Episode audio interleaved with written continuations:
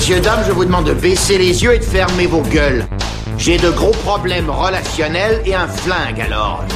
Si vous avez envie de vivre, ne nous regardez pas. Papa, Oui, ma chérie. je t'emmerde. Eh bien, au moins, tu es cohérente. Seulement tu es, tu resteras une connasse. Si tu pointes encore, tu peux être sûr que tu repars avec la bite dans un Tupperware. Chaque patate a sa dose d'héroïne. Pas de l'amidon, d'héroïne. Toi, tu commences à me baver sur les rouleaux. Bonjour et bienvenue dans Nanarland le podcast, le podcast des mauvais films sympathiques. Une émission où l'on s'amuse à vous parler de films tellement ratés qu'ils en deviennent passionnants. Vous le savez peut-être, la team Nanarland est présente partout en France, à Paris et en province. Pour enfoncer un peu plus le clou de cette répartition géographique, on a décidé de vous offrir un petit diptyque d'épisodes Paris-Province. Comme pour le Tour de France, on va commencer par la province pour finir en fanfare sur les Champs-Élysées, un verre de champagne à la main. Honneur donc à la France d'en bas avec aujourd'hui un épisode estampillé province. La fine équipe des chroniqueurs du podcast est réunie de part et d'autre du 44e parallèle pour vous parler de trois films qui fleurent le, le terroir, le Jean-Pierre Pernaud, la bagnole pas électrique. Avec moi ce soir, Mathilde, Hello. comment ça va Mais ça va. Julien, Bonsoir. Régis. Hey, salut. Et Rico. What up de gus Salut les nanardeurs. C'est Bienvenue au Dauphiné. On a- Est-ce que tu peux nous faire un petit point accent C'était quel accent ça exactement Alors ça c'est en gros c'est l'accent dauphinois style Papagali par quelqu'un qui a absolument pas d'accent dauphinois. Dans style Papagali, déjà, tu- déjà tu perds les gens. hein. Euh, Papagali, c'est notre comique à nous. c'est notre comique à nous, hein. Grenoblois, quoi. c'est c'est un petit peu notre Gad Elmaleh mais campagnard. Sauf qu'il écrit, ses, il écrit ses vannes. Ouais, c'est pour ça que c'est généralement pas très très drôle. C'est vrai que Gad Elmaleh a cette lucidité de prendre les vannes Mm, des autres. Et alors, tant qu'on est là, dans le gratin dauphinois, du coup, il y a du fromage ou il y a pas Putain, de on fromage raccroche, je raccroche. Je coupe ce Skype immédiatement. C'est- c'est- c'est- cette question ne se pose C'est même c'est pas. bien des bouffeurs de macarons et de champignons de Paris qui peuvent dire ça. Ouais, je propose qu'on donne la réponse à la fin du deuxième podcast euh, consacré euh, à Paris. Ouais. Comme ça, ça fait un espèce de, de truc, une raison pour les gens de rester et d'écouter les deux. Ça me semble pas mal. bon, on a trois films, euh, trois films à vous présenter. On va, on va s'y lancer euh, sans plus attendre. Est-ce qu'il y a des volontaires pour commencer ou est-ce que je désigne au sort euh, de manière euh, implacable? Moi, moi, je peux commencer si vous voulez. Très bien, Julien. Écoute, je te vois, je te vois chaud bouillant. Je t'en prie, commence. Bon, vous savez que moi, je suis quelqu'un plutôt qui essaie d'apaiser les tensions, qui, qui est pas du genre à chercher la vanne facile. Donc moi, je voudrais expliquer en fait que effectivement, s'il y a parfois une division entre entre Paris, la capitale, la ville lumière, cette euh, cité cosmopolite, euh, métropole phare de l'Europe, et la province, euh, c'est pas parce que les pays, les Parisiens sont arrogants ou méprisants. Hein, euh. En réalité, je crois que c'est plus simple que ça. Ils osent pas l'avouer, mais euh, en fait, ça sert surtout les Parisiens cette attitude à, à cacher la peur. Parce que quand on est de la ville, enfin, je sais pas si vous vous connaissez, vous avez déjà été dans une ville? Bah, une fois par an pour la nuit d'Anarland. Ou sinon pour le salon de l'agriculture évidemment, hein, c'est un peu notre notre rendez-vous, il y a de la lumière, de l'électricité de la chaleur autre que celle des vaches. D'accord. Donc, donc vous voyez un peu comment c'est fait. Donc euh, voilà, il y a, y a le, le béton, le bitume, l'asphalte, tout ça. Et pour quand on a grandi là-dedans, aller au contact de la nature, aller au contact des gens de la campagne, des gens qui se lèvent tôt, qui travaillent dur, qui travaillent pour de vrai, c'est un peu difficile, vous savez, quand on est un trentenaire parisien qui travaille dans le tertiaire. Euh, on n'a pas l'habitude, euh, on risque de croiser des bêtes, et puis euh, tout ce qu'on voit à la télé dès qu'on parle de la province, c'est des serial killers. hein. Euh, donc moi, je vais vous parler d'un film justement qui parle d'un Parisien qui va se retrouver confronté à la réalité de la campagne. Donc le film s'appelle Giorgino de Laurent Boutonnat, sorti en 1994 avec Mylène Farmer et Jeff Dahlgren. Alors qui l'a vu ici? Non, Euh, moi je pas l'ai vu. Je l'ai vu, je l'ai Bah, vu. Rico, tu l'as Ouais. vu? Bon, bah c'est bien. Tu verras, tu pourras. Je parlerai sous ton contrôle, hein, bien sûr, puisque. euh, Non mais j'ai tout fait pour l'oublier, donc c'est bon, tu peux y aller. euh, je me suis tapé la tête contre les murs suffisamment, je crois que c'est bon, là, j'ai effacé la plupart des souvenirs de ce film. Eh bien, on va aller faire remonter à la surface. J'allais faire une blague sur le petit Grégory, mais je vais éviter. Euh, Donc pour vous poser un peu Giorgino, euh, on va suivre Giorgio, un médecin qui est un vétéran de la Première Guerre mondiale, un mec un peu euh, un peu un dur à cuire, tu vois. Il était dans les tranchées, euh, c'était euh, c'était, il a fait toute la guerre euh, comme ça, euh, comme ils disent, à Verdun, il était le meilleur. Au chemin des dames, il l'a encore. Et et au chemin des dames, il l'était encore. Donc en fait, ça se passe en octobre 1918. La guerre est pas tout à fait finie, mais Giorgio est démobilisé puisqu'il a été gazé avec toute sa tranchée. Euh, et à Paris, c'est un mec euh, bon qui est plutôt dans le caritatif. Quoi. Il s'occupe d'un orphelinat pour enfants handicapés. euh, et il apprend en revenant que les enfants handicapés ont été envoyés dans le Jura en pension pour échapper à l'époque au bombardement qui était sur Paris euh, par l'armée allemande. Et donc, pour les retrouver, il va se rendre au village de Chanteloup, euh, dans le au fin fond du Jura. Enfin, faut le dire, c'est un peu au fin fond du Jura. C'est-à-dire que pour y aller, en fait, faut, enfin, il n'y a pas le TGV, c'est la carriote à cheval, la carriole à cheval. Euh, à l'époque, ils avaient que ça. Ils ont toujours que ça par. euh, Ça, ça, je ne sais pas, je, je ne suis Ah Non, jamais. C'est les riches qui ont ça. C'est Donc, les autres sont à pied. Le premier contact est, est un peu rude quand même, hein, parce qu'il arrive chez le docteur De Grasse, donc qui a pris les enfants à Chanteloup, juste à temps pour voir sa femme se pendre. Euh, et dans la foulée, qu'est-ce qu'il apprend? C'est que les enfants qu'il est venu chercher, eh ben, ils sont tous morts. Ah, Pas de, pas de bol. grosse marade, déjà. Grosse marade. Euh, mais heureusement, euh, face à l'adversité, il va pouvoir faire face à l'adversité en euh, en allant à l'auberge du village où quand même là il y a un peu de chaleur humaine, un peu de l'hospitalité bourrue qui est euh, si typique euh, de nos régions. et ça va être un peu, no- ça va être notre premier extrait tout de suite on- où il va être accueilli. Qu'est-ce qui est arrivé aux enfants? Ceux de l'orphelinat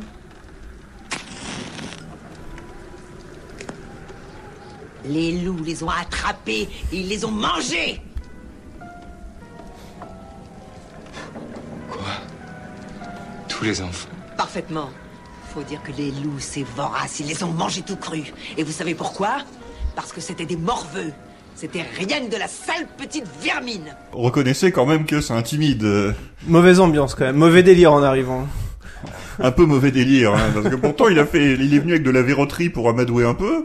Euh, on le voit parce qu'il trimballe en fait des, des, des sucres d'orge pendant tout le film parce qu'il voulait les donner aux enfants, mais ils sont tous morts. Donc il les donne aux habitants pour essayer de se les mettre un peu dans la poche. il aurait pu donner au loup pour faire une espèce de continuité. Bah, c'est-à-dire que ça aurait pu lui permettre de leur échapper, mais bon. Donc bienvenue à Chanteloup, et en fait donc le film on va suivre d'un côté euh, la romance de Giorgio avec la fille du docteur qui est Mylène Farmer, et de l'autre euh, un peu son enquête euh, à Chanteloup pour comprendre ce qui arrive aux enfants, un peu en mode le- les rivières pourpres 2, mais dans le Jura. Et, sans les moines sautilleurs. Les bonnes a- références. C'est ça, il y a un curé, mais il a une jambe de bois, donc si vous voulez, pour aller faire Yamakasi, c'est un peu niqué, quoi. Donc, euh, évidemment, il y a un peu de choc culturel, vous imaginez, puisque Giorgio, c'est le gars de la ville, hein, il a des réflexes un peu parisiens, il voit des orphelins, des enfants abandonnés, il s'en occupe, il en prend soin, euh, il se donne à cœur perdu pour eux. Bon, à Chanteloup, c'est pas forcément l'attitude qui prévaut. Et ça va être notre deuxième extrait. Il disait que c'était de la faute des femmes si les enfants étaient morts parce que. Elles avaient quelque chose contre eux. C'est vrai que. Il nous faisait un peu peur. Sur- Surtout ceux avec leur drôle de tête. Voilà, donc euh, c'est... Enfin, on sent qu'il n'y a pas le côté euh, cosmopolite, ouverture inclusive quand même. Euh, donc en fait l'enquête elle est assez simple finalement puisqu'il s'agit de savoir est-ce que euh, les enfants sont morts dévorés par les loups? Est-ce que les enfants sont morts noyés dans l'étang gelé? Ou est-ce qu'ils sont morts noyés parce qu'ils étaient poursuivis par des loups? Dans les temps gelés. Dans les temps gelés. dans l'étang gelé Putain, je suis. Euh, parce- Combo.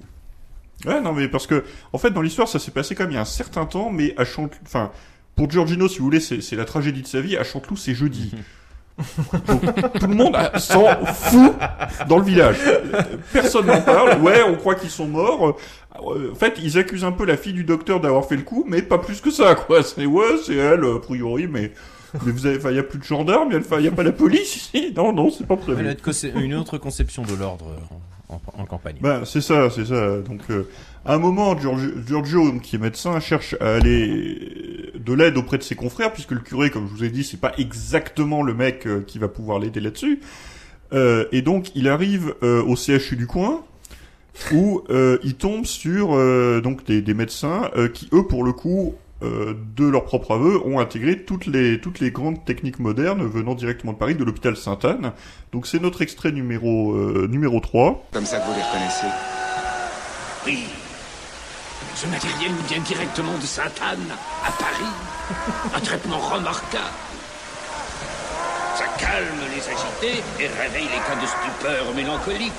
Et comme vous le voyez, en se débattant, les malades finissent toujours par s'esquinter le cou. Rien de grave, mais ça nous permet parfois de différencier les médecins des aliénés.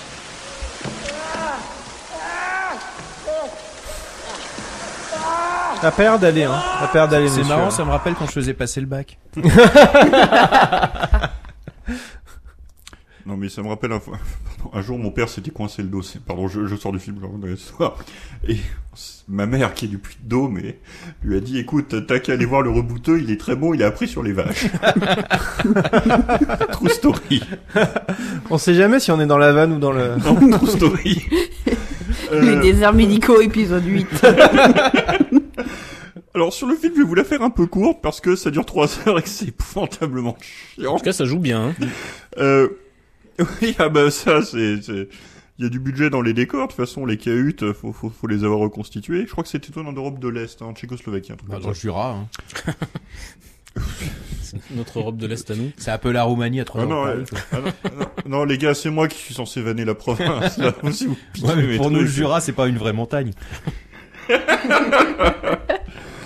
Donc, euh, l'enquête piétine. Euh, Giorgio, tout le monde essaie de tout le monde l'emmerde. Il y a deux personnes qui essaient de se suicider, des enfants qui essaient de le buter. Euh, il, il tourne autour des loups et il sait toujours pas à la fin qui est là. Donc, à un moment, euh, il décide de leur faire une guerre comme ils en ont jamais eu, parce que quand même c'est un vétéran le mec. hein. Et ça va commencer avec une baston au cimetière lors de l'enterrement de la mère de Mylène Farmer. Et ça râle parce que on a des valeurs à Chanteloup et on va quand même pas laisser une suicidée être enterrée dans le cimetière des bons chrétiens. Et là, et c'est là qu'effectivement ce qui devait arriver arriva, la violence éclate. Et quand je dis la violence, c'est l'octogone. Euh, c'est un combat sans merci où règne la loi du kickboxing. Et c'est l'objet de notre quatrième extrait, donc, euh, dans lequel euh, l'ultra- l'ultra-violence, euh, euh, sans les images, euh, évidemment, il va vous manquer un truc, mais je pense que le son va quand même euh, vous permettre de, de visionner, visualiser l'ultra-violence de la scène. C'est Mylène Farmer qui chante Pire. Répète-moi en face ce que tu viens de me dire. Elle s'est pendue, et tu le sais. Et en plus, c'est à cause de toi.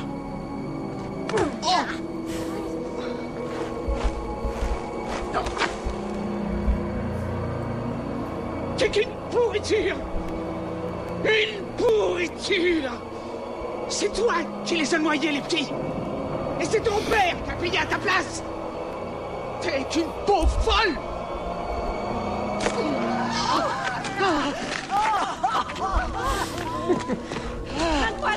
Pardon, je rigole avec la foule. Hein. Alors? Vous voulez m'empêcher d'enterrer ma mère Et là, la punchline.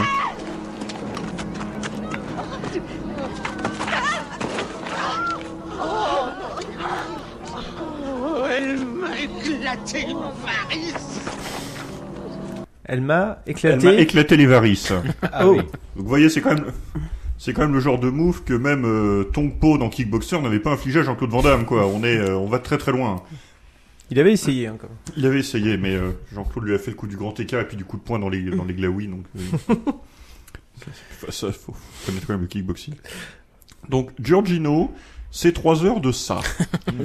trois heures d'un mec qui est médecin gazé de la Première Guerre mondiale, qui cherche des enfants handicapés mentaux, orphelins, morts dans le Jura, et qui, quand il arrive, euh, est accueilli par une femme qui essaie de se pendre, qui n'est que la première d'une série, et qui, quand il va à l'asile d'aliénés, découvre qu'en fait, c'est plus un asile, c'est devenu un mouroir pour blessés de guerre où tout le monde est une gueule cassée. Donc, ambiance. La joie de vivre. C'est la joie de vivre. Et en fait, euh, pour moi, le film, c'est un nanar parce que ça en rajoute tellement dans le glauque qu'à un moment, on n'est même plus attaché au personnage. On en a espéré qu'il s'en sorte. On n'en est plus à espérer qu'il s'en sorte, qu'il trouve l'amour, la joie quelque part au milieu du malheur. On en a fait un drinking game où on parie sur la prochaine crasse qui va leur tomber dessus. Euh, les deux seuls trucs que je connaisse qui soient plus tristes que ce film, c'est ma vie sexuelle et mon compte en banque.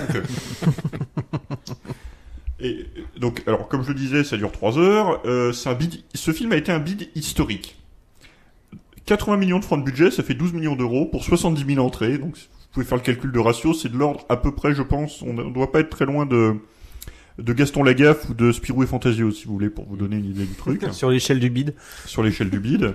Et en fait, au point que le film devient invisible pendant 15 ans parce que son réalisateur est vexé. C'est Laurent Boutonnat, son Et finalement, il va être édité en... C'est Laurent Boutonnat, le réalisateur. Et finalement, le film est édité en DVD en 2007, après l'autre bide de Laurent Boutonnat, qui était Jacou le Croquant. Et en fait, le deal, euh, apparemment, à l'époque, c'était que, ok, si le film marche pas, Jacou le Croquant, il a pas marché, on est, pour essayer de se refaire, euh, on libère les droits pour éditer en DVD euh, le film de Mylène Farmer, puisque, euh, bon, il y a, y a des fans de Mylène Farmer, ça va se vendre. Alors, pour être juste, beaucoup de gens aiment ce film, trouvent que c'est un film, une ambiance gothique réussie, même si moi, comme je vous l'ai dit, je la trouve complètement déséquilibrée. Enfin, pour moi, c'est n'importe quoi. Euh, des personnages qui se débattent contre la folie. On se demande qui sont les vrais fous entre ceux qui veulent s'aimer et ceux qui ne veulent pas s'aimer parce qu'ils ont des varices qui ont leur éclaté. euh, par contre, peu- tout le monde est d'accord pour dire que 3 heures, ouais, c'est beaucoup trop long. Et alors, dernière anecdote un peu rigolote, c'est que, en fait, quand le film est sorti sur son affiche, on voyait euh, euh, la tête des deux acteurs principaux avec, je crois qu'il y avait un personnage dans la neige avec une, une lanterne, enfin un truc comme ça, va chercher la, cherche- avec la lumière, cherchant quelque chose dans les ténèbres, enfin un truc assez classique. Quand ils l'ont sorti en DVD, en gros, au milieu, c'était le boule de Mylène Farmer. Faut bien vendre. Et du coup, on la, Voilà, on voilà, la voilà. voit beaucoup dans le film, Mylène Farmer? Alors, on la voit pas mal, mais après, elle est quand même très habillée. Euh, bon, il y a une Non mais scène ça me où pose elle pas de fait l'amour hein. à- Je demandais juste si on la Non, voyait. mais euh, Oui, oui, on la voit, on la voit. Euh, alors, comme bon, toi, ça t'intéresse pas, mais il y a quand même des scènes où elle fait l'amour. Il y a une scène aussi où en fait, elle se pend et pour la ranimer, Giorgino, bah, la viole euh, et ça marche. Oui, c'est pas c'est sympa. Hein, je vous ai dit jusqu'au bout, hein, le truc. Non, mais donc voilà, euh, Giorgino, c'est c'est trois heures neurasthéniques euh, à, à se tirer une balle dans la bouche. euh, mais si vous êtes dans le bon état d'esprit, un peu humour noir et que vous avez un petit peu pris de boisson, vous êtes un petit peu pris de boisson, euh, vous allez rigoler quand même. C'est comme un concert de Mylène Farmer finalement. Putain. non, mais. Non, non, mais je rigole. Je Je sais pas, on, on a mis 10 ans, on a mis 10 ans à gérer le problème des fans de Kiss. Là, on en a pris pour 10 ans des fans de Mylène Farmer, quoi. Non, non, Bah, ça va nous changer des fans de Samina Seri. Hein. Alors. Nanarland je- la dénonce. Je crois que c'est plutôt Samina Seri lui-même, en fait, qui. Parce que. Mais Martin, après, va être obligé de lancer un podcast de Stockholm Farmer juste pour s'excuser, quoi. Putain, si vous saviez le nombre de gens qui le réclament. Donc voilà, donc tout ça pour dire que quand on a vu ça, on a juste envie de plus jamais dépasser le périph. Cette chronique était Bah, sponsorisée merci, par Julien. du tourisme du Jura. Et par les anxiolytiques euh, Xanax. Ouais, ça pourrait peut-être être notre premier, euh, notre premier annonceur. Si je me débrouille bien, je peux monter un dossier de sponsoring, aller voir euh, Ceroplex et Xanax et trouver, de- trouver des sponsors. Et donc peut-être, ça se trouve, au moment où on dira ça, en, en intro du, du podcast, il y aura un message. Ce podcast vous est présenté par Ceroplex et Xanax. Bon, enfin débloquer les fameux millions du podcast que tout le monde, dont tout le monde parle et que tout le monde attend. Oui, oui, oui, bah, euh, les fameux millions euh, que j'ai cachés avec les, euh, les millions de Devil Story. les fameux. les fameux sous ton matelas. Bah merci Julien. Est-ce que, enfin, merci du fond du cœur parce que quand même trois heures, euh, trois heures quoi. Oui, puis trois Et tu les sens passer, hein. Mais elle, elle chante quand même à un moment. Euh, c'est euh, non? Alors de mémoire, elle doit faire genre la BO du film, mais son personnage n'est pas un personnage du tout de chanteuse et c'est pas une comédie Non, musicale. parce que du non coup, je plus, me dirais, vu que c'est la durée euh. d'un Bollywood, ça aurait de la gueule, quoi. qu'à un moment, tout le monde se mette à danser, à chanter et tout. Alors ça, oui, je t'accorde, ça aurait de la gueule. Maintenant, c'était pas prévu. Est-ce qu'on sait s'il y a un remake tamoul en fait euh, ou, euh, Faut demander. Enfin, François doit savoir ça. Ouais, Ou ouais. Régis. Enfin, je sais pas parce Enfin, que l'autre Régis, on du coup. pas compter sur Gourmit, Ram Jay Hinson pour le faire. Il est en tôle. euh, Il a été. Alors oui, des nouvelles. Hein, après avoir été condamné pour viol, il a été condamné pour assassinat. Donc là, il, est en- Ouais. il, a, il a pris perpète. Ah oui. Euh, on le reverra plus. Bon, heureusement il nous a, il nous a gracié avec son œuvre. euh, qu'on a de quoi faire. Bah merci Julien. C'est vrai que t'es un bon manager, mais tu n'as jamais formé des champions. Ça ne t'est jamais arrivé à toi. Je regrette, mais c'est la vérité. Mathilde, est-ce que tu te sens de d'enchaîner Écoutez, Est-ce que tu te sens de, de, de, de relever le, le, LOL, le LOL niveau de ce, ce podcast qui est parti euh, bah écoutez, on va y qui est aller. pour l'instant assez bas quand même. euh, On on, va est y plus aller. dans la tristesse. Oui, on est presque au niveau d'IA de, de chez nos amis grenoblois. J'avoue j'avoue que je suis quand même semi-convaincu de diffuser Giorgino pour passer une bonne soirée rigolade avec mes potes. Mais euh, Donc on va y aller. On va y aller puisque Martin nous le demande. Allez. C'est sûr que c'est des cannibales. Ils vont nous manger nos poules. Ah oui, Ça va être méga long. c'est déjà vachement plus drôle que Giorgino.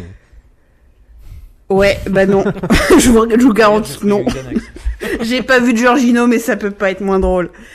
Ok, donc c'est deux débiles de Marseille. Ils s'appellent les Dégains et donc on les suit. Et donc ils vont au tribunal. Donc il y a une scène de tribunal avec tous les témoins qui défilent. Euh, vous l'avez vu 2000 fois et ça sert à faire des flashbacks comme ça. C'est pratique quand on a la flemme de raconter l'histoire. Ça fait des gags à pas cher avec des accents pourris et une juge déphasée qui, fait- euh, qui fait la juge déphasée. Parce que les vieux qui pichent pas, c'est cool.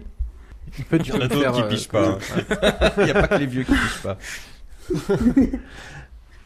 Je vous jure, madame la juge, il a vraiment un bon fond. C'est vrai, madame, j'ai un bon pion. Je compatis. Hein. Témoin suivant. Oui, c'est moi, Bon. Monsieur, si vous pouviez vous retourner, c'est ici que ça se passe. oh là là. Couscoussez-moi, madame la justice. Je suis fier de mon fils. C'est votre fils. Ok. Ah bah j'y vois plus clair alors. Enfin, euh, pardon, je m'excuse. Je me comprends, hein. C'est moi, j'ai tout fait pour nécrophile. Madame, écou- écoute bien ce que je vais te dire, madame. Tu as vu, nécrophile? C'est l'avenir. D'accord. Mais alors, ce, ce nécro machin, c'est quoi? C'est un projet de reconversion? C'est dans Elle quel connaît, elle connaît pas nécrophile? Madame, pourquoi tu fais la meuf qui connaît pas nécrophile? Elle fait la go qui connaît pas nécro. Et madame, il faut que tu apprennes qui c'est nécrophile. C'est 57 vues sur YouTube. Oui, bah désolé, hein, j'ai dû passer au travers. Donc voilà. Wow. Vous avez le, le ton, vous avez le niveau d'humour dans lequel on est. J'ai beaucoup froncé les sourcils. Et donc- il, a, il a bien dit fion à la place de fond pour faire rire. Ouais, Ouais, je- voilà. Et euh, je vous prie de euh, me bien couscousser ou je sais plus quoi. J'ai plus envie de me souvenir. Ça bouffe trop de neurones. Euh, et donc pour la partie visuelle, hein, il y a le père de l'un des deux. Il a un chapeau et des lunettes drôles et il louche, donc c'est drôle. Voilà. Je vais retourner dans le Jura avec les carrioles et les enfants qui sont morts. On s'en retape un. Mais t'encombrer, si la musique est une dame, je vais la faire se cambrer. Ils disent de moi, essayent de m'acculer, parlent de moi pour me faire reculer. N'oubliez pas. C'est bon, c'est bon, c'est bon, là, je crois j'en ai assez vu. C'est fini Non, c'est pas fini. C'est jamais fini, putain. Ouais, parce que les dégâts en plus, ils font du rap, mais du rap. Ouais, et le Jules, c'est cool à côté, quoi. C'est c'est une parodie de rap de Marseille, euh, mais enfin, je sais pas si c'est une parodie ou s'ils ont pas pu faire mieux. Et voilà, c'est rigolo aussi visuellement parce que dans le clip il y a des grosses parce qu'ils ont pas assez d'argent pour un vrai clip avec des bonnes meufs, donc ils ont mis des grosses, donc c'est drôle. Euh, et du coup, quand ils voient une bonne meuf, bah il y a une musique rigolote pour qu'on voit qu'elle est bonne, quoi. Euh, c'est comme ça, ça fait. I wanna love you. I wanna kiss you. I want sex with you. Ah, c'est sub- c'est subtilité le film, c'est ça non Totalement. Et en fait, en fait, le gag, en fait, tu vois, parce qu'il y a un gag, en fait, derrière la musique. En fait, c'est qu'en fait, l'autre dégain, en fait, tu vois, il y a le dégain, il voit une meuf, elle est bonne, donc il y a la musique, et l'autre, il voit une meuf, elle est pas bonne, et il voit la- il y a la musique quand même parce qu'il se trompe et il y a un quiproquo, tu vois, c'est drôle. Bah, Donc là, voilà. C'est. Je peux po- poser une question en fait. Euh, les, les, les dégains, c'est c'est des rappeurs ou des youtubeurs? C'est des youtubeurs au départ. C'est deux youtubeurs qui font des, des vidéos pas drôles. Le personnage du père, d'ailleurs, visiblement, c'est un des personnages récurrents. On se demande pourquoi, parce que n'importe qui, un peu sain d'esprit, il voit ce truc-là, il, il le canne, quoi, direct. C'est- pas possible, tu gardes pas ça dans une série. Euh, et donc voilà, ma- maintenant on don- on donne des, c'est la mode de faire des films avec les gens euh, de YouTube. Parfois il y en a, ils ont un peu de bouteille, ça donne Kev Adams quoi. Enfin, c'est, au moins c'est un film quoi. Et a parfois c'est les dégâts. Et ce, ce- pardon, tu, tu, tu vas peut-être en parler plus tard, mais euh, Les Dégains, c'est- c'est c'est bien ce film euh, qui est sorti euh, dans une salle à Paris, mais qui a quand Ouais. même plutôt pas mal marché en province. qui est tout sorti- ça. alors, pardon, À Marseille. j'ai été Ah, le voir y en est. salle. Donc, Parce que chez nous, on l'a pas vu. Hein. Le coefficient Paris-Province. il, est sorti dans genre deux salles qui étaient en fait techniquement en dehors de Paris. Moi, je l'ai vu au Gaumois qu'au boulevard, qui est de l'autre côté du périphérique. Il y a ici les Moulineaux. Et donc bon, pour continuer un peu sur cette intrigue passionnante, euh, parce que là, au bout de 10 minutes, on est toujours dans le tribunal. Euh, donc ils vont en camp de redressement et donc il y a un adjudant qui ressemble à Philippe Etchebest. euh, ils font des blagues avec du caca. Euh, donc après ils s'échappent et donc l'adjudant il leur court après. Ils arrivent chez des Africains rigolos. Euh, des Africains qui ont pas le petit nègre d'ailleurs parce que l'humour facile c'est aussi le racisme hein, parfois. Euh, et donc ils vont chez les riches parce que les riches aussi c'est drôle euh, acheter des vases. Et Il y a une meuf, une meuf bonne et riche euh, qui les emballe et donc c'est la fille du colonel Chebest parce que quiproquo tout ça. Enfin vous avez connu un petit peu les comédies de boulevard. Euh, et donc l'autre dégain, du coup, pour que ce soit drôle, il doit se maquer avec une moche. parce que C'est toujours drôle les moches, hein, même après 20 minutes de film. Euh, et ça fait encore plus d'équiproquo. Et du coup là, il y a Cyril Hanouna qui casse des vases, tu vois, parce que Ah oui. Putain, il y a des vrai. caméos de prestige. Il y a vraiment Cyril Hanouna Ouais, Ouais. il y a vraiment Cyril Et il y a Hanouna. Benjamin Castaldi qui joue Bertrand Lacastaldière. Mec, t'as quoi? Vas-y, mec, t'as t'as quoi? Tu, tu fais quoi là? Et Cyril Hanouna au générique est crédité comme remerciement à Baba. Bah oui. Donc voilà, si c'est ça la culture marseillaise, faut vitrifier Marseille et recoloniser à partir d'une souche de Toulousain, quoi. Enfin, Il n'y a pas que ça à Marseille, il y a aussi ta- il y a Euh, pas que là, ça comme film à Marseille. euh, public français, là. Il y a pas que ça comme film à Marseille, il y a aussi Taxi 5. On se tape un extrait encore un peu? Ouais. Le Allez. dernier, c'est promis. Surtout quand il me laisse tâter son gros boule, gros boule, gros boule. On est où là? J'ai vu sur internet les plages au Sénégal, elles sont comme ça. Donc, on est au Sénégal. Laisse-moi faire. Nangadaf, mon ama C'est quoi? On- C'est bonjour. On vit en paix. Nous avoir beaucoup nagé, nagé, nagé, nagé, nagé, nagé. Nous vouloir juste manger, manger, manger, manger. Pouvoir manger quoi? Carré m'abandonne. Il parle même pas français, c'est des trous de cul. Si, si, on parle très bien français. Donc je veux pas faire ma bobo parisienne déconnectée, hein, mais euh, la province, le racisme, c'est pas lol, ok? S'il vous plaît. Ah, bon bah. C'est- Rico. Voilà. Tu réécris ta chronique, là, parce que- Euh, je vois Rico en train de faire des petites annotations sur sa, sur sa chronique, là, tout. Ouais, il est en train de Rico qui regarde ses trucs, pieds. là, c'est- c'est- Bambou la première euh, finalement je le prends pas. Hein. Et, et ça a fait 400 000 entrées, 400 000 putains d'entrées pour voir les dégâts, c'est deux fois plus que pour Problemos. Il se passe quoi dans ce pays? Sérieux? Je, je vais monter une barricade. Non, je vous jure, je vais monter une barricade qui, là, qui, est- qui est Non, avec mais- moi. On sauve le cinéma. Non mais là c'est Problemos qui est super bas quand même, parce qu'en soi 400 000 c'est pas non plus... euh, C'est six, fois, plus- c'est six fois plus que Giorgino, hein. Et c'est combien de fois toujours plus que Alien 398 Crystal 000 Palace de trop, hein. Mais c'est trop de tout. Enfin, c'est trop. Je je je veux plus voir des.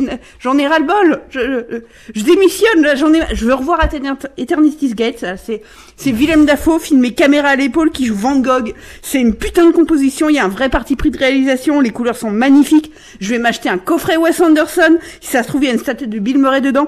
Même attends, je vais m'acheter un coffret Kubrick. Ok? Un coffret Kubrick et je vais regarder tous les bonus comme ça je saurai toute la technique sur Barry Lyndon. Et c'est un bijou ce truc vous vous rendez compte tout à la bougie. Genre c'est pas comme les putains de dégâts là où il y a Chantal là-dessous qui joue une amnésique et des blagues sur la masturbation faites par deux glands qui se sont dit qu'ils allaient refaire la, la tour Montparnasse infernale qui arrive même pas à sortir une demi-vanne en un film et ils passent leur film à jouer, mais comme des abrutis profonds, parce que ça fait gaulerie, des abrutis profonds. Et il n'y a pas de mise en scène, il n'y a pas de dialogue, c'est une caméra posée sur une table avec des paumés plein de shit frelatés qui leur jouent des vidéos YouTube moins bien que Prison de mec, quoi. Moins bien que Prison de mec. Devant les, les couleurs sont moches, le seul effet spécial du film est foiré. Même les costumes, soit, soit c'est des slips sales, soit c'est, soit c'est les, les costards trop courts de Cyril Hanouna, la, la musique tout ce qui passe ça, il y, a- a même pas d'ambiance marseillaise ni rien. Et franchement, libérer Biouna, elle a pas mérité ça. Moi non plus d'ailleurs, j'ai pas mérité ça. Moi non plus, j'ai pas mérité ça, bordel. Entre revoir Voilà. le dégain et Alien Crystal Palace, tu choisis quoi? Alien Crystal Palace, il y avait plus d'ambition. Ok. Là, la seule ambition de ce truc, c'est de remplir 1h30 avec les mêmes gags que pour YouTube et de fumer du shit, quoi. Ouais, mais est-ce que ça fait comme les comédies nanardes, c'est-à-dire qu'au bout d'un moment tu ris à contre-temps parce que c'est tellement euh, à côté de la plaque que ça en devient drôle vu euh, au bout, euh, que ça t'amène à un certain degré d'exaspération qui te fait rire nerveusement?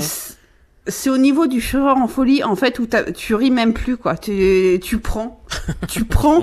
Mais tu prends comme une fillette qui vient de, qui vient de rencontrer Rocco Siffredi, quoi. A, il y a- c'est vraiment ça. Il y a pas, y a pas d'autre choix. T'es là, tu prends, quoi. Mais euh, moi, pour l'avoir vu, je trouve quand même que, ouais, il, il rentre dans la catégorie comédie nanarde parce qu'à un moment, tu, enfin, d'abord, il y a- enfin, il y a exactement un gag qui drôle dans le film qui est à la fin, donc déjà. C'est le géné- c'est le générique. 1h25. c'est pratiquement. Non, c'est une vanne sur la politique à Marseille. Ouais. Ok, Euh, je, je la reconnais, elle est mal faite, elle est mal amenée, elle est mal branlée, mais tu la refais faire par d'autres mecs, elle est drôle. Ok. Mais euh, sinon, oui, enfin, tu, tu, il y a des moments, euh, enfin, euh, quand il livre une pizza déguisée en Super Mario, parce que la pizza à l'Italie, enfin, oui, là, tu, tu te mets à rire nerveusement, pas parce que c'est drôle, mais parce que c'est vraiment pas drôle, quoi. Ah, les extrêmes m'ont m'ont fait ça quand même. Hein. Ça, ça avait l'air assez, euh, Le, ça avait l'air assez hypnotisant. le, Le temps t'es pas seul. Quand, quand oui, on je- non vu, mais j'avoue que euh, les extraits en, tout cas ils euh, faisaient presque envie, c'est assez bizarre. euh, Mais tu dis c'est ouais. Ouais, ça, fait, ouais. ça fait vraiment revival version 2.0 euh, version 2019 des comédies des années 70 signées Richard Balducci, euh, Michel Gérard, Philippe Clair, enfin euh, même Philippe Clair c'était déjà le niveau au-dessus, mais des, des trucs avec Aldo Machione, euh, des films de Bidas, Euh, ça, ça donne vraiment l'impression qu'ils ont recyclé tout ça en fait. C'est totalement ça parce qu'en fait c'est une comédie de taloche, c'est-à-dire que ils sont deux, il y a un petit, un grand, le grand est bête et le petit lui met des taloches parce qu'il est bête. Mhm. Mais le petit en fait il est bête aussi, c'est juste qu'il est qu'il est bête mais pas pareil quoi. Mais en gros c'est en gros c'est à Joe Dalton et, et Avril euh, qui essaient de faire un film sauf que ben c'est pas Goscinny au scénario quoi. Mhm. Mais autrement c'est exact, enfin c'est c'est c'est du faux humour de. C'est même pas Laurent Gérard au scénario. Quoi. c'est- ça, c'est c'est- voilà, il y en a un qui fait une bêtise et l'autre qui lui met une taloche et c'est drôle parce qu'il lui a mis une taloche quoi. C'est c'est ce niveau d'humour et c'est ce niveau d'ambition dans l'humour. hein. Bah, ça donne envie Et il y a- de regarder Il y avait eu un, ouais, il y avait eu un, un épisode du podcast MDR euh, euh, de notre ami Daniel sur sur les dégâts. Euh, J'avoue que je crois que c'est un de mes un de mes épisodes préférés de MDR en fait. Ils ont tellement pris cher en regardant le film que je- que le, le, le, podcast est quand même très très drôle.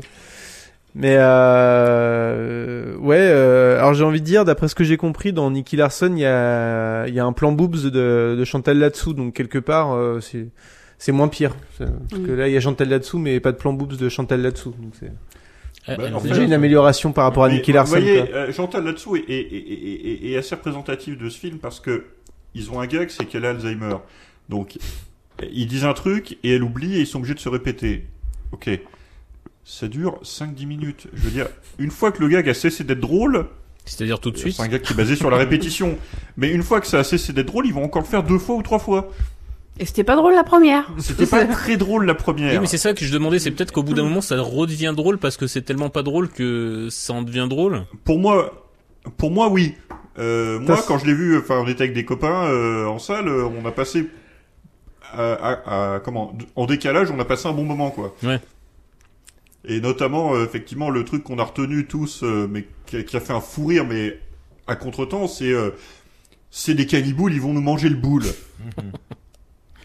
Mais en fait, ça, repose quand même. il y a beaucoup là-dedans, Sur, euh, sur des gags à base de, de caca et puis sur un peu d'homophobie facile, quoi. Un peu de racisme Ouais, aussi, j'ai bah, en fait, c'est- les mêmes, c'est exactement les mêmes deux personnages que la Tour Montparnasse infernale, donc Eric et Ramsey. Sauf que Eric et Ramsey, alors je, j'ai pas adhéré du tout à la Tour Montparnasse infernale, c'est pas mon genre d'humour. Euh, mais ces deux personnages-là, au moins, Eric et Ramsey s'interdisent les gags faciles, quoi. Là, t'as tout le peloton des gags faciles, de faire des, des caméos pour que ça fasse riche, euh, de faire dans le sexisme, de le faire dans la vulgarité, de faire dans le racisme. Voilà, C'est- c'est- c'est-à-dire que ça creuse encore plus loin, quoi. Bah, c'est un peu tout ce qu'on attend quand on est provincial, non? C'est pas ça euh, Ouais, ça fait un peu un, un podcast Netherland avant le montage. Alors la question qu'il faut se poser, effectivement, quand même, hein, c'est 400 000 entrées, dont aucune salle à Paris. Oui, bah c'est. euh, Donc là, je voudrais pas pointer un doigt, Mais c'est mais il y a des gens qui doivent prendre leurs responsabilités un peu. Non, non, mais c'est vrai que vous évoquiez tout à l'heure euh, le, le ratio Paris-Province, mais euh, dans les années 70-80, il y a eu tout un tas de films, enfin tout ce qui était film de Bidas, film de Mon Curé chez les nudistes et compagnie. Ils sortaient très peu à Paris et c'était des, des films de sous-préfecture et il y avait un public pour ça et ça marchait du feu de Dieu, effectivement, en province. Sauf que maintenant, en province, on est quand même censé être un petit peu plus éduqué. Euh, L'éducation nationale a essayé de faire son, son travail. Hein. La plupart des provinciaux arrivent au moins jusqu'au CM2. Et donc, logiquement, euh, on devrait plus rire à ce genre de choses. Quoi. Après, est-ce qu'on a le, le- les chiffres des- du nombre de Parisiens qui a pris le TGV pour aller le voir en province aussi? Ça Parce qu'à peut un être moment, ça je pense aussi. qu'il y a un truc en trompe-l'œil. D'accord. Hmm. Ouais, ou qu'on passait le périph'. Ça se trouve, il y a eu euh, 250 000 entrées au Gaumont quoi boulevard. hein. C'est possible. Hein. Parce que en fait, un dernier truc, Mathilde l'a pas mentionné, mais euh, je sais pas d'ailleurs si tu l'as lu, mais les dégâts 2, c'est parti. Hein. Ils l'ont dit sur Twitter, ça y est, c'est fait, ça a été validé, il, il s'est lancé. Bon. Moi, moi, je suis. Tu, tu me l'as bien vendu. Bizarrement, tu me l'as bien vendu. En fait, tu m'as donné envie de le voir. La seule chose que j'espère, c'est qu'ils vont. J'ai toujours plus La envie de seule le chose voir que, de regarder Giorgino. Enfin, c'est. Ouais, ouais, moi aussi. Le Rien- seul rien truc que j'espère, c'est que le deuxième, ils vont l'appeler les deux gains avec un 2. Putain, Parce que là, ce serait vraiment la drôle. deux. Tu sais. Ouais. Tu sais, tu sais que ça se trouve là, il y a quelqu'un dans l'équipe des dégâts qui est en train d'écouter ce podcast qui t'a entendu qui a dit putain mais Si tu nous mais écoutes, quelle mec, idée T'es coupable. mais et je viens te chercher. Bon, bah merci Mathilde, encore encore beaucoup de sacrifices, beaucoup de sacrifices hein, euh, ce soir quand même. En fait, je suis, je suis spécialisée dans les films ronge-tête, je crois. Bah après on bon on n'est pas non plus le podcast des cahiers du cinéma. hein. À un moment donné, faut aussi se, l'avouer quoi. Mais euh, Ouais, enfin, les, les podcasts, de- les films de la douleur, quand même. La dernière fois, je me suis niqué les yeux sur un film d'animation. euh, ah oui, le truc italien là avec euh, avec les souris hystériques. Voilà. Ouais. D'un autre Ouais, côté, ça avait l'air c'est notre terrible. boulot. hein. On met en garde le public. hein. Mais c'est ça, on est là, on est là pour ça. euh, J'ai envie de dire, il y a. Comme dirait Schwarzenegger, a, on est le dernier rempart. Nous sommes le dernier rempart. C'est bien dit ça. Vous êtes à l'aise avec un gros calibre Il y en a qui ont des avantages. Ce bébé est l'un des spécimens les plus grands au monde. Je ne suis pas plus impressionnée par la taille que par les performances. Rico, veux-tu être le dernier rempart de, de la soirée Ma foi, il faut bien. On- Alors, euh, effectivement, euh, Julien nous a vendu le Jura comme euh, un peu l'avant-poste des ténèbres. Mais bon, Jura, c'est bien gentil, mais en fait, dans notre belle France, il y a, y a des territoires dont la simple évocation glace le sang du plus courageux. Des terres d'horreur et d'abomination où rôdent les plus noirs secrets, où se tapit l'épouvante dans ce qu'elle a de plus cruellement abject et inhumain. Alors, vous avez compris, euh, bah, je vais évoquer un lieu de terreur. Je vais évoquer euh, un lieu qui fait froid dans le dos, qui se résume en un nom qui fait frémir. La Sarthe. oui, je sais.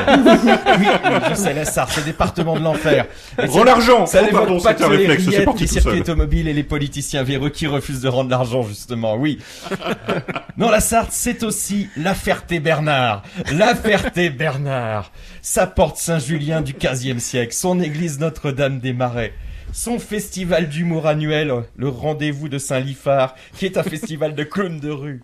Mais d'ailleurs, les gens le savent peu, mais Nanarland euh, s'appelle Eh oui, comme ça, fait. en hommage à la Ferté-Bernard. Euh, C'est surtout la ville où se déroule La revanche des mortes vivantes, un Ah. film d'épouvante français de 1987. Enfin, c'est- là où ça a été tourné. Hein. Ils, ils ont- le, le- le village n'est pas cité. hein. Ils ont demandé à ne pas être cité non plus parce que faut quand même pas exagérer. Puis en même temps, on comprend aussi qu'il leur faille un festival de clowns de rue tous les ans pour exorciser quand même. hein. Tout ça, c'est c'est quand même terrible. Alors.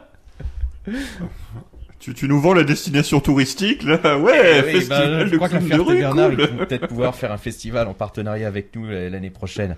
Alors bon, euh, on sait, hein, la campagne française, euh, notamment le Grand Bassin parisien, euh, abrite pas mal de choses euh, assez inquiétantes. hein. J'aurais pu notamment, euh, enfin tout amateur de, de paranormal cinématographique vous le dira, hein, j'aurais j'aurais pu citer par exemple euh, les lacs de, de l'Oise euh, d'où jaillissent des nazis mouillés euh, qui viennent terroriser les gens, les chevaux du diable qui viennent hanter les faubourgs de Fécamp ou les maboules à la hache nommés Ogrove qui sévissent dans les forêts de l'Orléanais.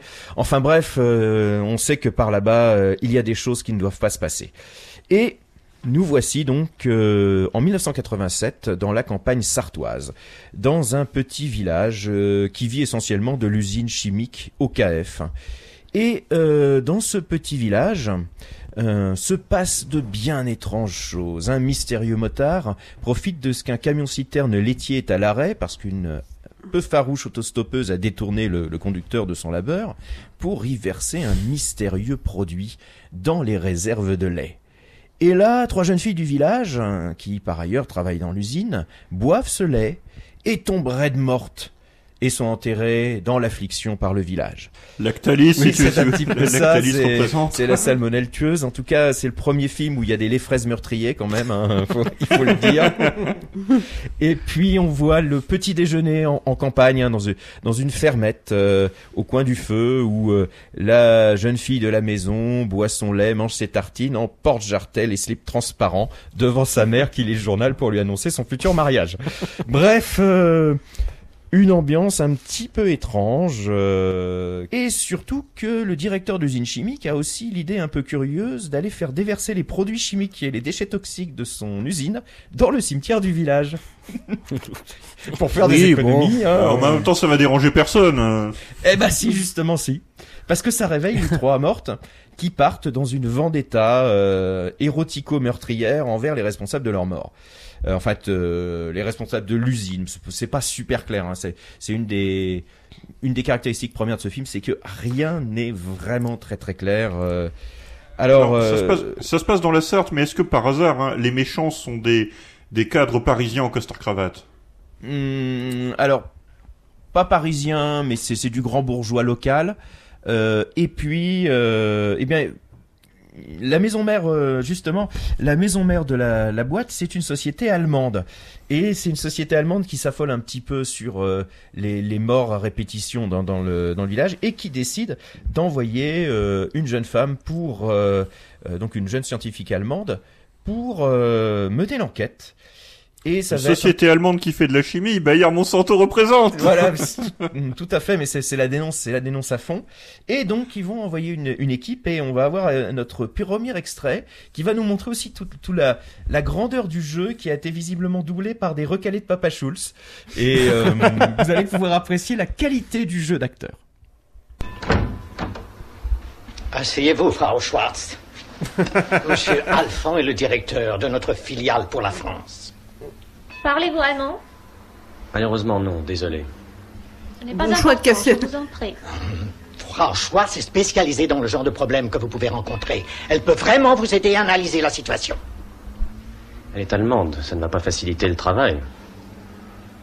Je parle très bien le français, monsieur. Ce n'est pas ce que j'ai voulu dire, mademoiselle. Je crois qu'être en mesure de régler le problème tout seul. Ces gens sont des paysans, des ouvriers. Et croyez-moi, je les connais. C'est absolument hors de question. Je fais totalement confiance à Frau Schwartz et je voudrais que vous l'aidiez dans son enquête.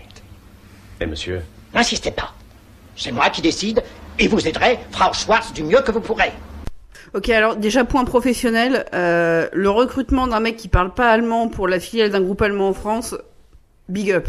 Euh, et moi, big up, euh, si j'ai bien suivi le truc, les Allemands sont les gentils dans l'histoire. Oui, étonnamment, les Allemands, euh, ils sont, euh, c'est juste euh, les, les propriétaires de l'usine. Et comme ça déconne à l'usine et qu'en fait c'est essentiellement les cadres français qui, qui font n'importe quoi, euh, ils vont envoyer une enquêtrice, un petit peu une sorte de Dana Scully neurasthénique, et puis euh, qui va être accompagnée aussi d'un euh, ben, d'un beau chimiste français qui va être un peu le Mulder neurasthénique, hein, parce que euh, ben, c'est cette histoire, c'est un peu aux grands hommes l'apathie reconnaissante.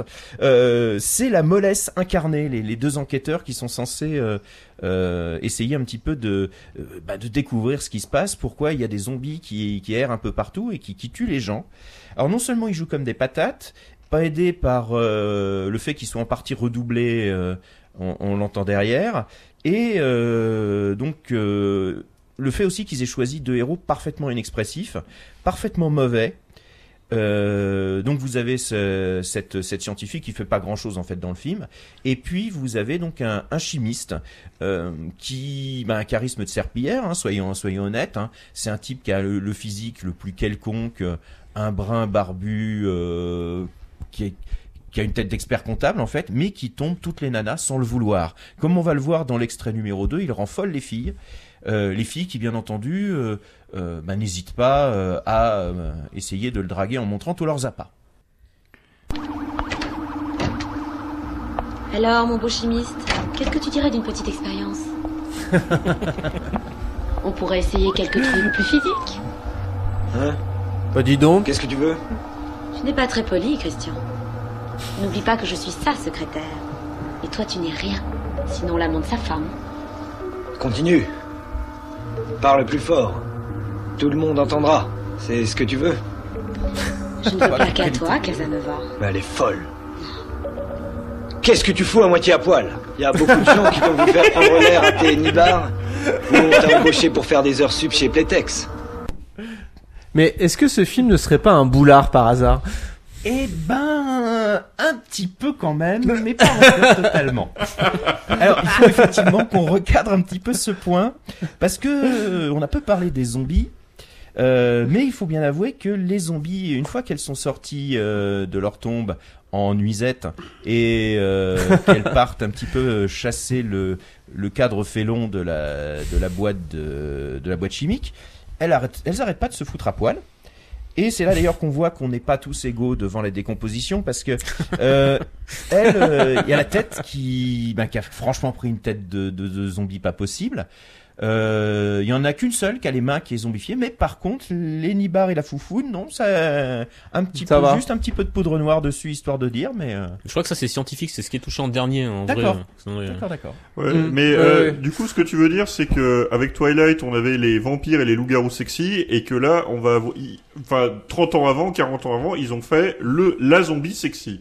Oui, la, la zombie sexy, effectivement. En tout cas, la zombie qui couche, hein, parce que sexy. Euh, la- en fait, il, il faut bien avouer que l'ambiance générale, c'est un mix entre une espèce de, on va dire, de téléfilm érotique de, de M6, mais euh, tourné en, en pellicule grisâtre, et un film de la Cogip. C'est-à-dire, vraiment un minute caractère informatique pour toutes les scènes en entreprise, avec en plus des zombies à poil. Est-ce que M6 il passe encore des téléfilms érotiques ou est-ce qu'on est vieux? Ouais, c'est ce que je me disais, c'était Ouais, le moment de préciser pour les plus jeunes que jadis euh, M6 Mm. passait des téléfilms érotiques Ouais, à et- et- 22h50 le, diman- le dimanche, c'est Voilà, ça? et, et pour les plus jeunes, jadis, il y avait des chaînes de télé qui passaient des trucs à temps continu, enfin à des heures précises de la journée, et euh, que la télévision ne servait pas uniquement à regarder Netflix ou des Mm. trucs téléchargés illégalement. hein. Il y avait pas Cyril Hanouna aussi. Ah oui, Mm. Et du coup, il n'y avait pas YouPorn. Il y avait pas euh, YouPorn D'où la nécessité de se brancher sur M6 euh, Alors, le pour dimanche ceux- soir à minuit. quoi. Alors, je digresse un peu, et pour ceux qui ne connaissent pas ce qu'est un film érotique, un film érotique de M6 du dimanche soir, c'est un film où pendant les scènes de sexe, les hommes gardent leur jean euh, et les femmes gardent euh, tout, en fait.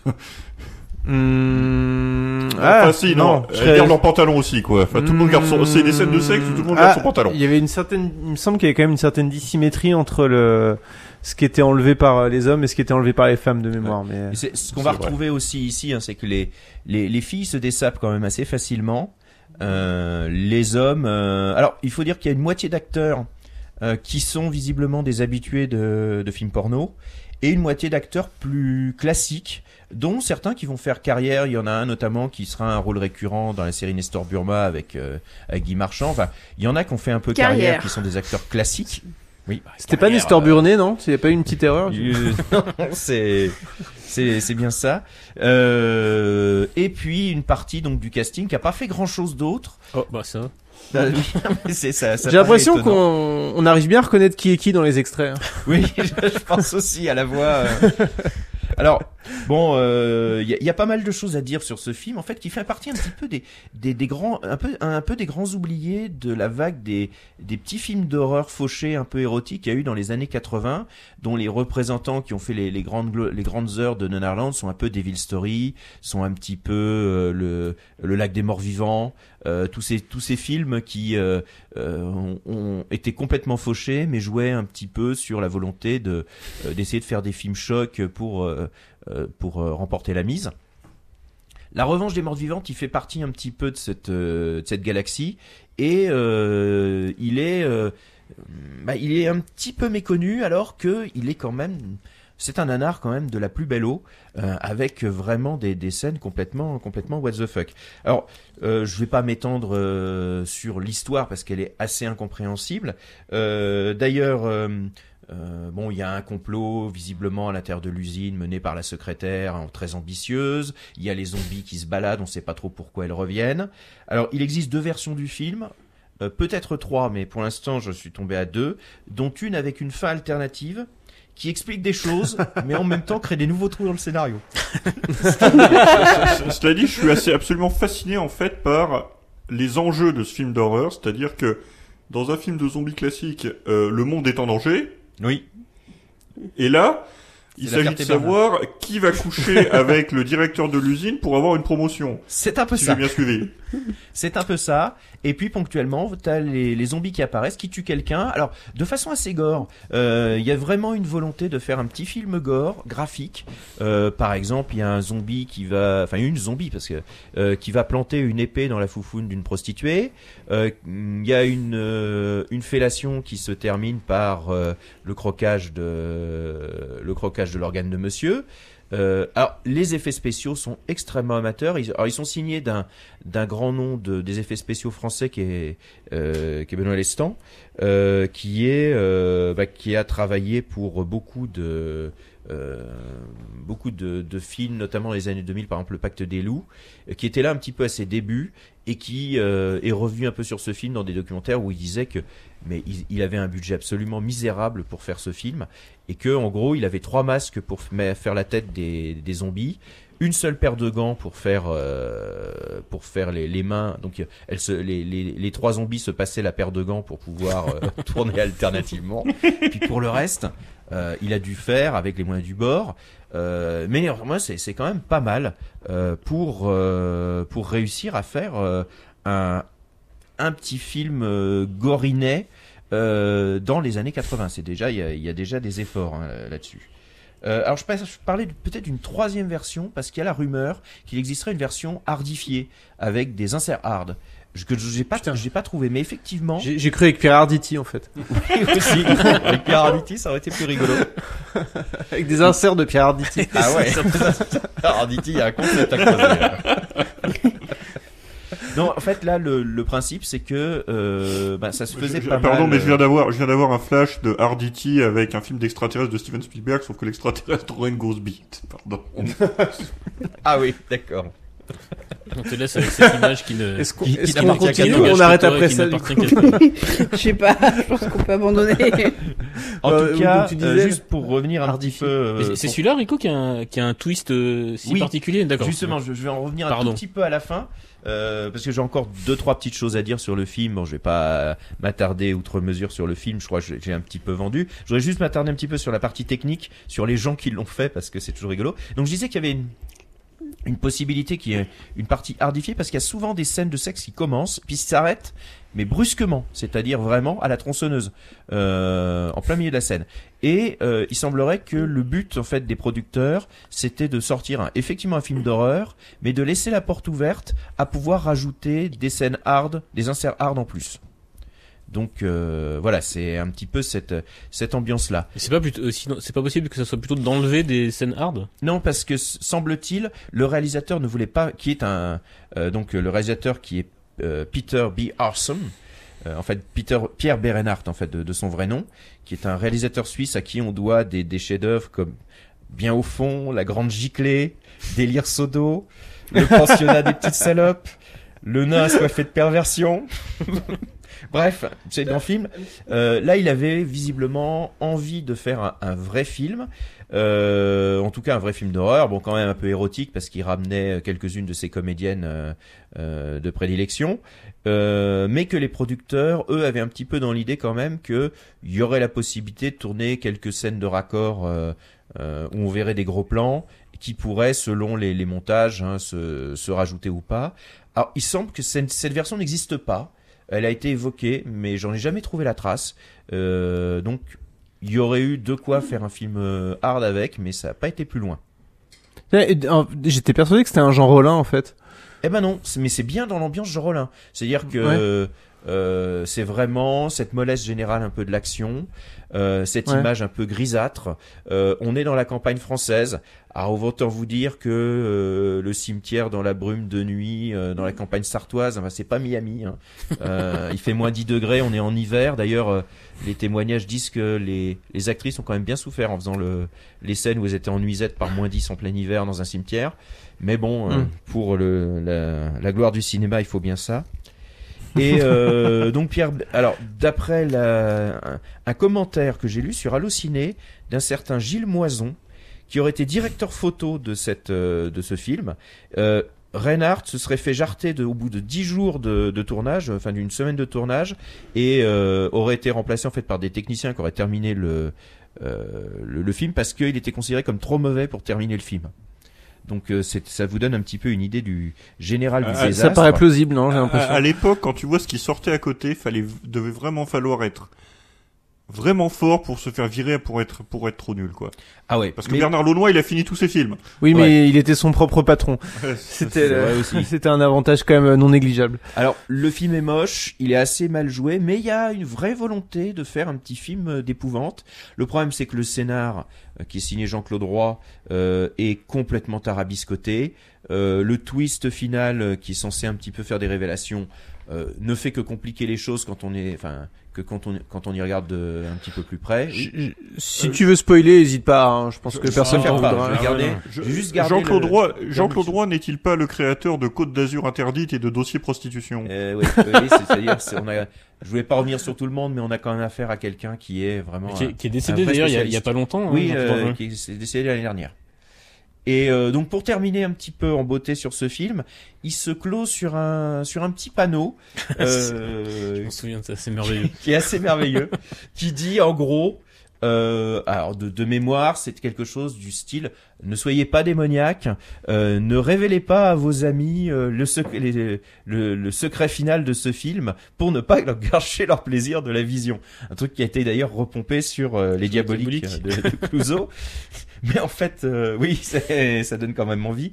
Et euh, donc oui, c'est franchement, c'est quand même une, œuvre qui bah, qui est bien déglingos, euh, qui fait vraiment la campagne française des années 80, avec ses paysans avinés, avec ses, ses grands... c'est c'est quand même un petit peu euh, la Ferté-Bernard, c'est un petit peu le Tijuana français. hein. Il y a quand même un quartier chaud à côté du cimetière où il y a des putes en manteau de fourrure euh, qui viennent aguicher le client Rolls-Royce. Le tout dans un village de 7000 habitants. Mais bon, euh, voilà, c'est un petit peu cette, cette ambiance. Ça a eu payé, peu- mais ça paye plus l'agriculture. ah oui, oui, Bernard. oui, il y a, il y a- y a ça.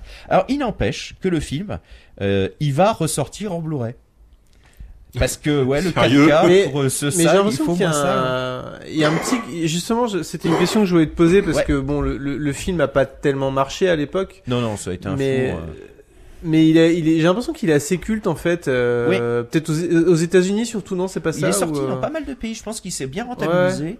Notamment en Allemagne, il a bien marché en Allemagne, mais peut-être parce que les Allemands étaient gentils pour une fois, Euh, et parce que l'érotisme français marchait bien en Allemagne. C'est c'est un truc, euh, le cul français, ça faisait Ah. chic. Réciproquement, hein, j'ai l'impression qu'on a une petite fascination pour le cul allemand, du coup. bah voilà, c'est tiens, le cul, le c'est cul beau d'ailleurs l'Europe. est toujours plus exotique. Bah, c'est vrai que la France a été un des pays qui a produit le plus de nazi-exploitation. Hein. Mm. Train spécial pour Hitler, euh, Elsa Fräulein SS, euh, Elga la Louve de Steinberg. euh, Il y, aurait pas- comme, il y aurait comme une nostalgie, euh, voilà. je- je- Mais bon, en tout cas, donc euh, c'est le chat qui fume, qui est une excellente euh, boîte de prod euh, qui nous ressort euh, bah, pour le 22 mars euh, ce film en Blu-ray. Donc c'est un peu l'occasion Ah, de bah saluer. oui. Et, euh, Bah oui, et du salut. coup, ils expliquent pas justement le parce que j'ai vu que le le Real, je crois, a fait une séance de dédicace dernièrement. Oui, à mais alors Metal comme le. Blu-ray est pas encore sorti, j'ai pas pu voir Ouais. les bonus qu'il y a dessus. Alors il y avait une précédente édition de Neo Publishing qui était en DVD, qui était pas mal foutue avec justement les, les scènes en plus, avec une interview de, du responsable des effets spéciaux euh, qui revenait un petit peu sur les conditions misérables du film. Euh, sur euh, et là, visiblement, ils ont vraiment fait un, beau travail dessus. Et puis, on pourra l'accompagner aussi de la bande originale euh, qui a été ressortie par Omega Publishing Record, qui a sorti donc euh, la, la bande originale euh, c'est de, du, du film. hein, c'est les mêmes qui avaient ressorti le, le Lac des Morts Vivants, euh, le Devil Story, et qui là prochainement vont sortir les les bandes originales quand même des, des films de Pascal Logier, notamment de, de Martyr. euh, donc une petite une petite maison de production de province du Grand Est, mais à suivre elle aussi. Et puis juste dire aussi que enfin vu, vu le boulot que produit le chat qui fume, la- Ouais. l'édition sera forcément super bien quoi. Ouais, ouais. Ça, bah, voilà, c'était aussi l'occasion de saluer leur boulot en même temps et de Bah oui. revenir sur un film qui est euh, euh, qui est très emblématique de, de ces films un peu tout pourris de- des années soix- des années 70-80, mais qui finalement a une vraie patine parce qu'il y a il y a la volonté de faire un petit film d'horreur en nous émoustillant un petit peu avec des jolies filles. euh, franchement, euh, on aurait quand même mauvaise grâce à ne pas apprécier ce, ce pan de, de notre de notre patrimoine et cette vision de de la Sarthe comme bah, une des portes des enfers. Euh, je pense que quiconque a vécu dans la Sarthe reconnaîtra quand même. euh, Ouais, là-dessus, il y a un côté documentaire en fait. ah oui, le- non, c'est clair. euh, un, Donc, un grand c'est big le up à tous nos auditeurs de la Sarthe. C'est le Devil Story de la Sarthe en fait. Tout à fait, oui, en moins glamour. Bon, bah, merci Rico. euh, Euh, C'était bien de. C'est vrai que c'est un film qui que j'ai vu passer plusieurs fois sur. Euh, euh, euh, mince, TF1? comment s'appelle cette chaîne? Action, pas Ah, Action. Ouais, euh, euh, Cinéfix, euh, Cinéfix, et, ouais. euh, Ciné euh, et l'autre. Oui, Ouais, Cinéfix ouais. et Action, c'était. Ouais, ouais.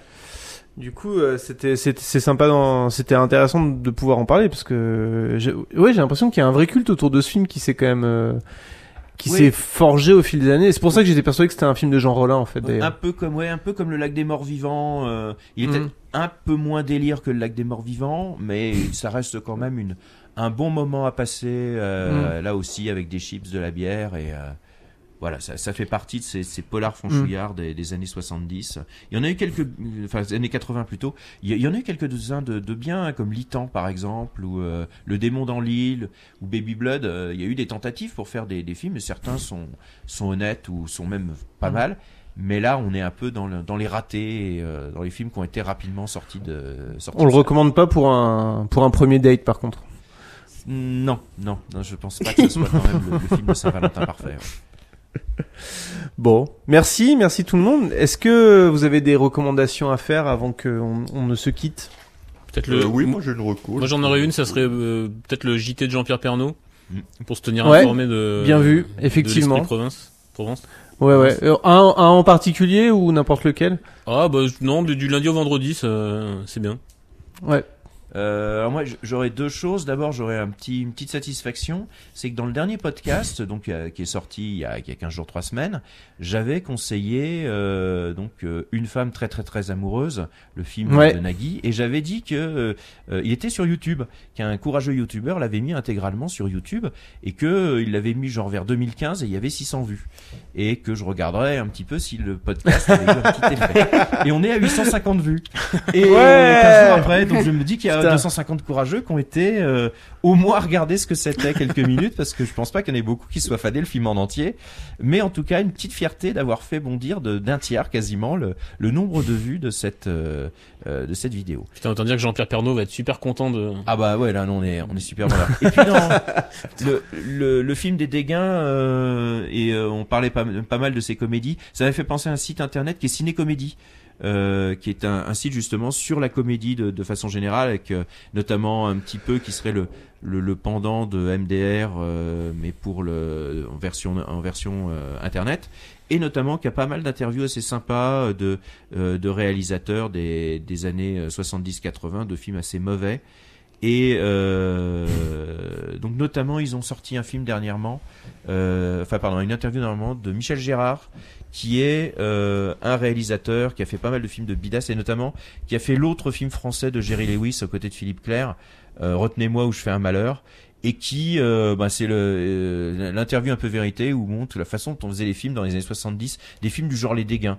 Et notamment, il parle beaucoup de cette de cette différence entre les films qui sortaient à qui étaient faits pour Paris et les films qui étaient faits pour la province et que ces films Ah en fait ils faisaient des cartons ils faisaient du 800 000 entrées du 900 000 entrées avec des films de bidas avec des films de, de curés de sous-préfecture enfin et il les faisait vraiment pour les cinémas de euh, ouais, de, de chefs de canton de Bah, sous-préfecture euh, euh, je sais pas si tu te rappelles Martin, mais quand on avait rencontré euh, Bernard Lenoy, euh, il nous avait expliqué que Sacré Gendarme, qui était typiquement le film de alors de, de sous-préfecture, alors de, de gendarmerie, euh, avait fait 4 millions d'entrées quoi. Enfin c'est un truc. Euh, Ouais, ouais, ouais, mais c'est- c'est- ça hein, les chiffres toujours- que vous avez donnés, je crois. Hein Euh, ouais, il est pas impossible qu'il ait légèrement exagéré. Qu'il ait rajouté Mais, un petit euh, zéro.